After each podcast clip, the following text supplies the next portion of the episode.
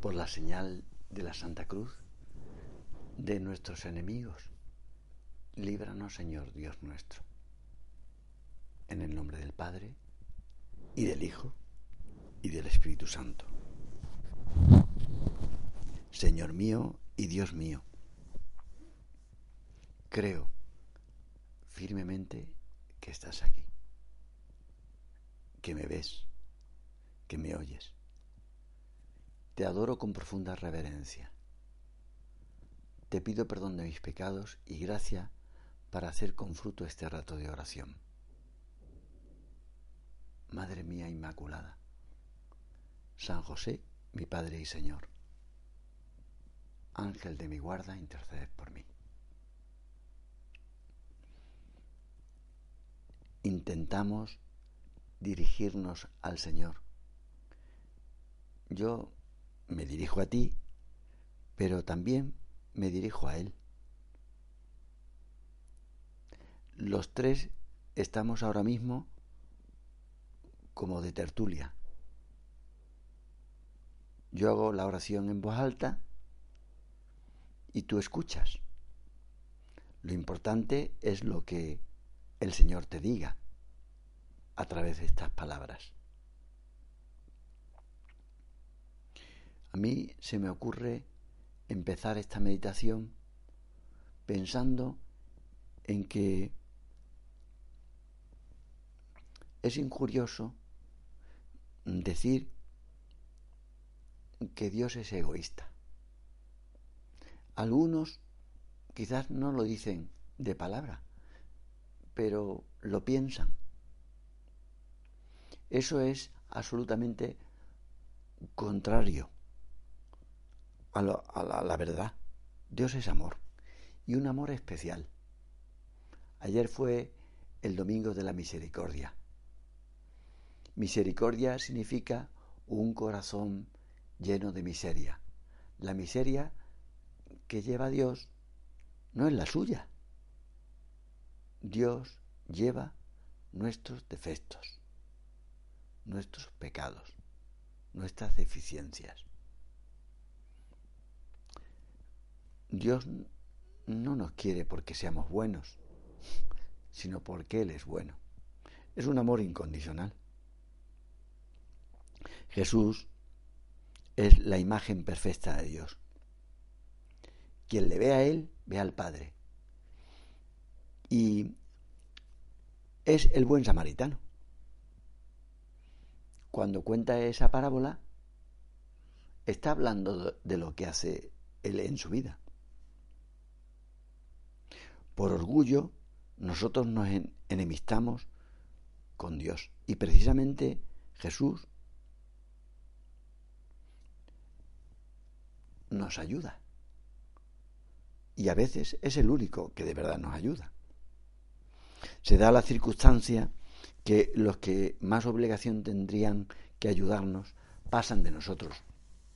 En cambio, Dios que tendría que sentirse ofendido, tantas veces por lo que hacemos con Él, es capaz de morir por cada uno. Jesús, al decir, bienaventurados los misericordiosos, nos está diciendo lo que Él ha hecho. Y quiere que nosotros hagamos lo mismo con los demás, porque somos sus discípulos. Un día le preguntaron al cura de Ars que si todas las manifestaciones de cariño, de veneración hacia él, que no le inspiraban cierta vanidad.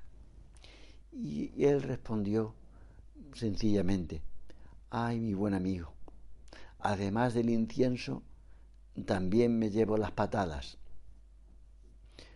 Pues sería el reverendo padre Raymond, el vicario parroquial del Santo Cura, uno de los que se encargue de darle esas patadas. Es curioso, el, el que estaba más cerca. Uno de los biógrafos del santo piensa que el reverendo Vianney tuvo de vicario parroquial al padre Raimo para poner a prueba la virtud del santo. El vicario era un cura joven, mm, y se propone hacerse cargo de la parroquia de Ars, suceder al reverendo Vianney,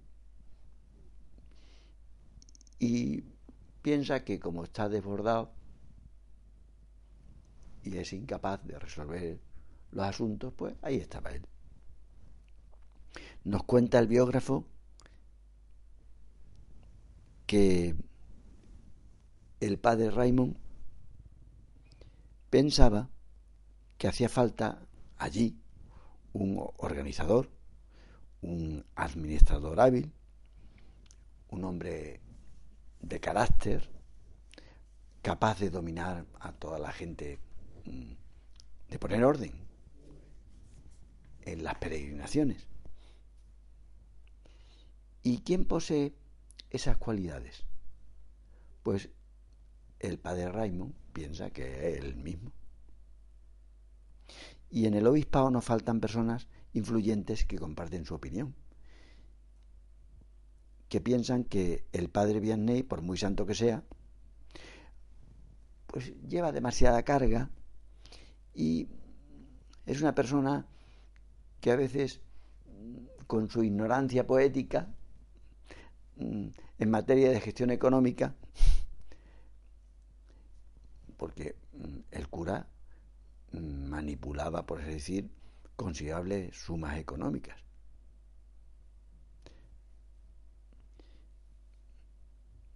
Por eso ven que es imprescindible que tenga un auxiliar.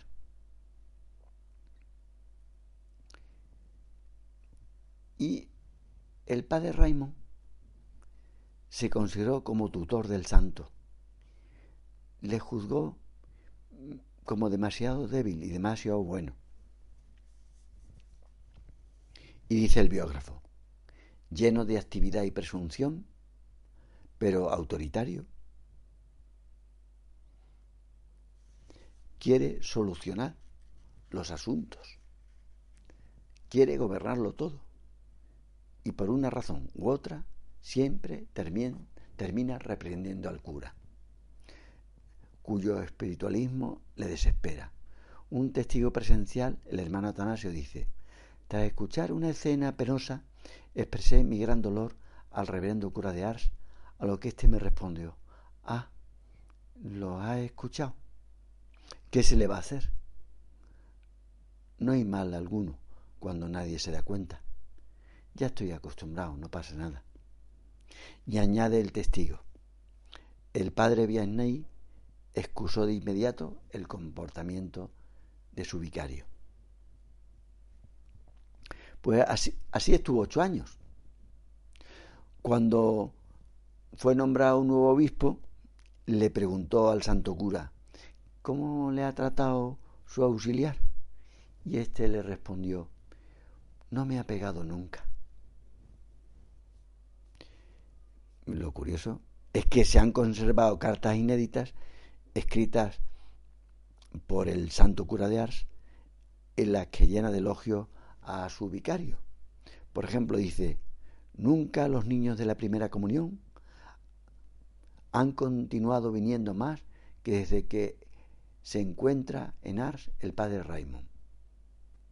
Él es mil veces mejor de lo que la gente cree.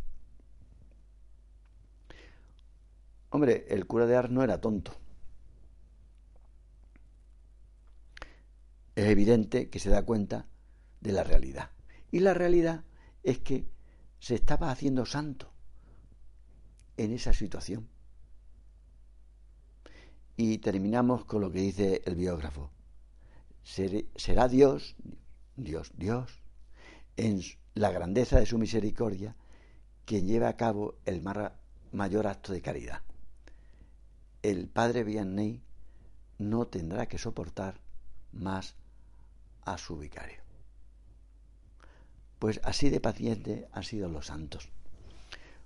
Por eso resulta tan heroica la figura de la Virgen, porque tuvo que soportar con misericordia los defectos de tantas personas. Su corazón, el de María, era muy parecido al de Jesús. Fue la que mejor siguió sus enseñanzas. Quería a Jesús más que a ella misma. Hubiera preferido llevar la cruz y morir. La pasión de María fue que en lugar de a ella mataron a su hijo. La Virgen refleja cómo es el corazón de Dios. Fue feliz por ser misericordiosa. Ella cargó con los sufrimientos de los hombres y también los sufrimientos de Dios. Nosotros le decimos para terminar, gracias Madre por tu entrega. Te doy gracias, Dios mío, por los buenos propósitos, afectos e inspiraciones que me has comunicado en esta meditación. Te pido ayuda para ponerlos por obra. Madre mía Inmaculada, San José, mi Padre y Señor, Ángel de mi guarda, intercede por mí.